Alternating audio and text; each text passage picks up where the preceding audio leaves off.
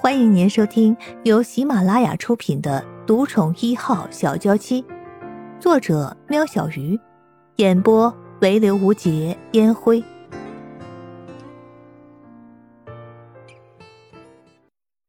第九十一集，盛小姐，人找到了，可是前面发生严重车祸，我们动不了呀。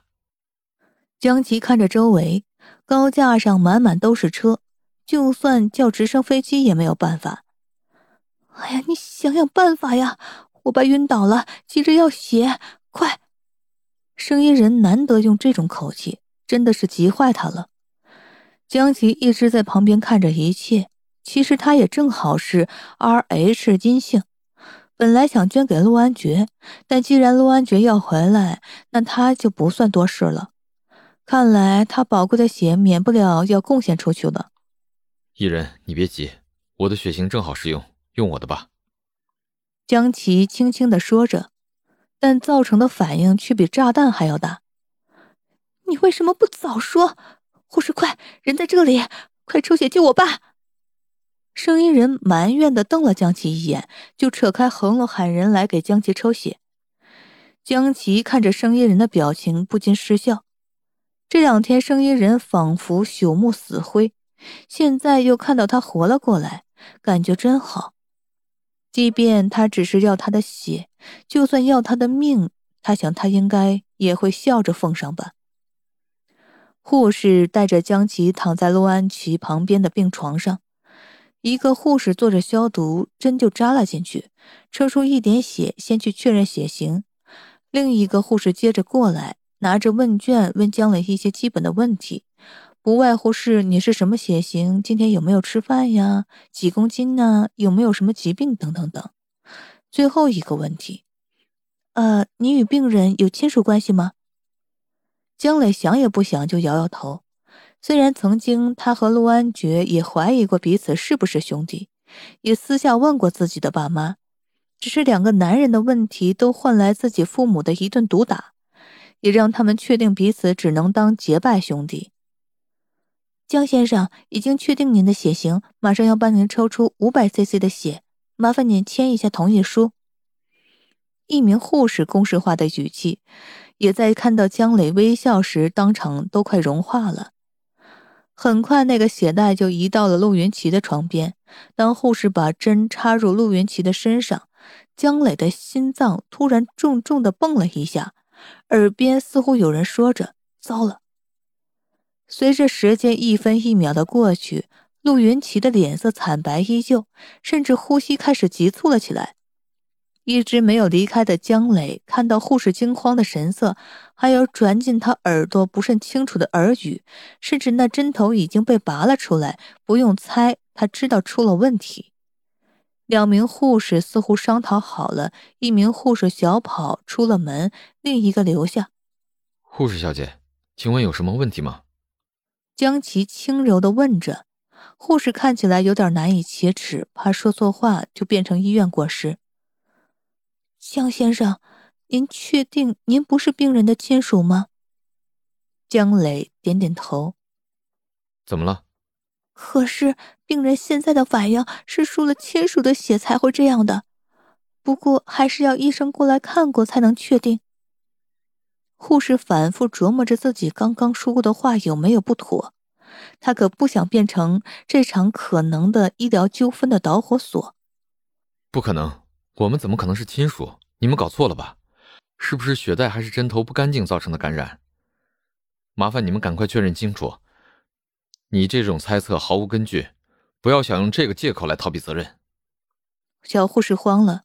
不想一个温文尔雅的人发起脾气来是这么的可怕。医生怎么还不来？他想回家呀。医生大步走了进来，看到陆云奇的状况，当下已经心中有数，但为了证据，叫护士分别取了陆云奇和江磊的血去化验。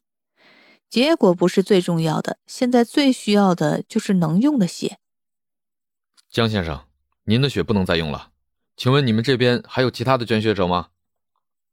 医生心里盘算着，一个小时前已从别的省市找来了难得的几袋血，就等直升飞机到，只是怎么还没到呢？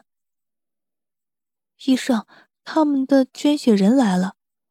护士带着两个人进来，这次他们问完问题，一样抽着血，但没有立刻帮陆云奇输血，先把血送去检查。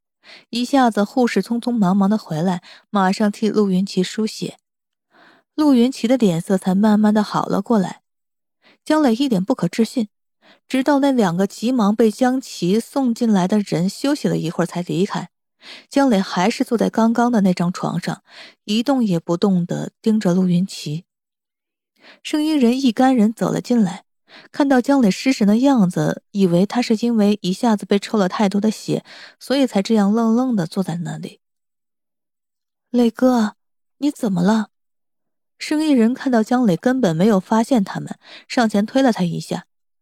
一人，怎么会？不可能呀！我怎么可能是？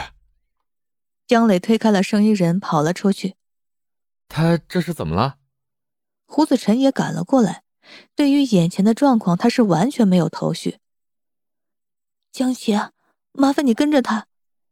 生意人看江磊心神不宁，有点担心，还是请个人陪他比较安全。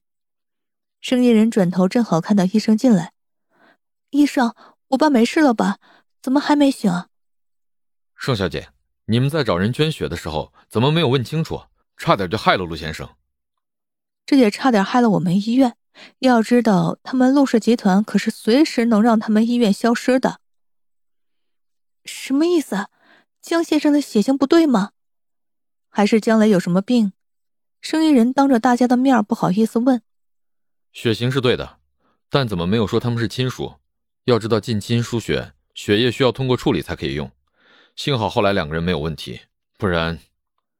医生不想再多说下去。沐风睁大了眼睛，一直摇头：“怎么可能呢？医生，你的意思是说……”刚帮陆先生和江先生做了 DNA 检测，确定两个人是父子关系。哎，有钱人的生活是不是都这么乱呢？乱到自己的小孩都不知道。医生自己都没有反应到这种事没有经过当事人的同意就宣告是违法的。生意人吞了吞口水，困难的开口：“你说什么？他和爸是父子？那安觉和他不就是兄弟？这怎么可能呢？”声音人看向沐风，沐风吃惊的程度比声音人更剧。在众人都没有注意到的情形下，沐风跑到陆云奇身边，捶打着他。陆云奇，你给我起来，说清楚，为什么江雷会是你儿子？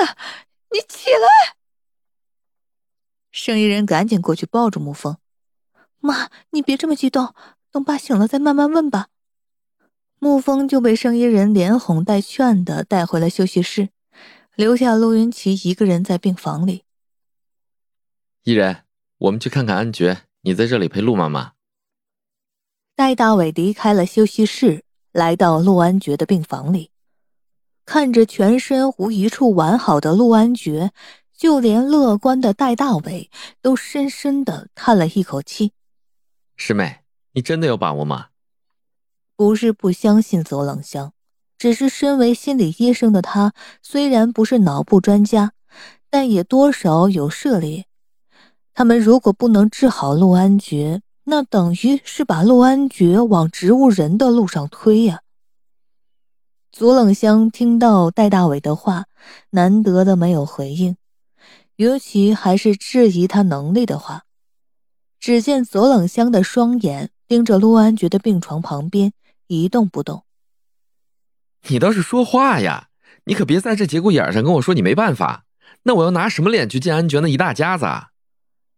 戴大伟走到左冷香面前，拒绝他的忽视。左冷香终于眨眼：“爷爷，你也感觉到了吗？”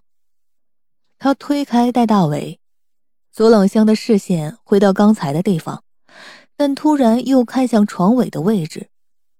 小香，有什么不对吗？左一和戴大伟都不知道左冷香指的是什么。但敏感的都往那方面想去。师妹，你别以为可以吓到我，我这个人不信神不信鬼，少来这一套。戴大伟觉得自己浑身的鸡皮疙瘩都跑出来见人了，牙齿也开始打架，但就是嘴硬的不肯承认自己最怕那些他看不到的东西。终于，左冷香收回了视线，丢给戴大伟一个不屑的表情，连话都懒得跟他说。听众朋友，本集已播讲完毕，下集更精彩哦。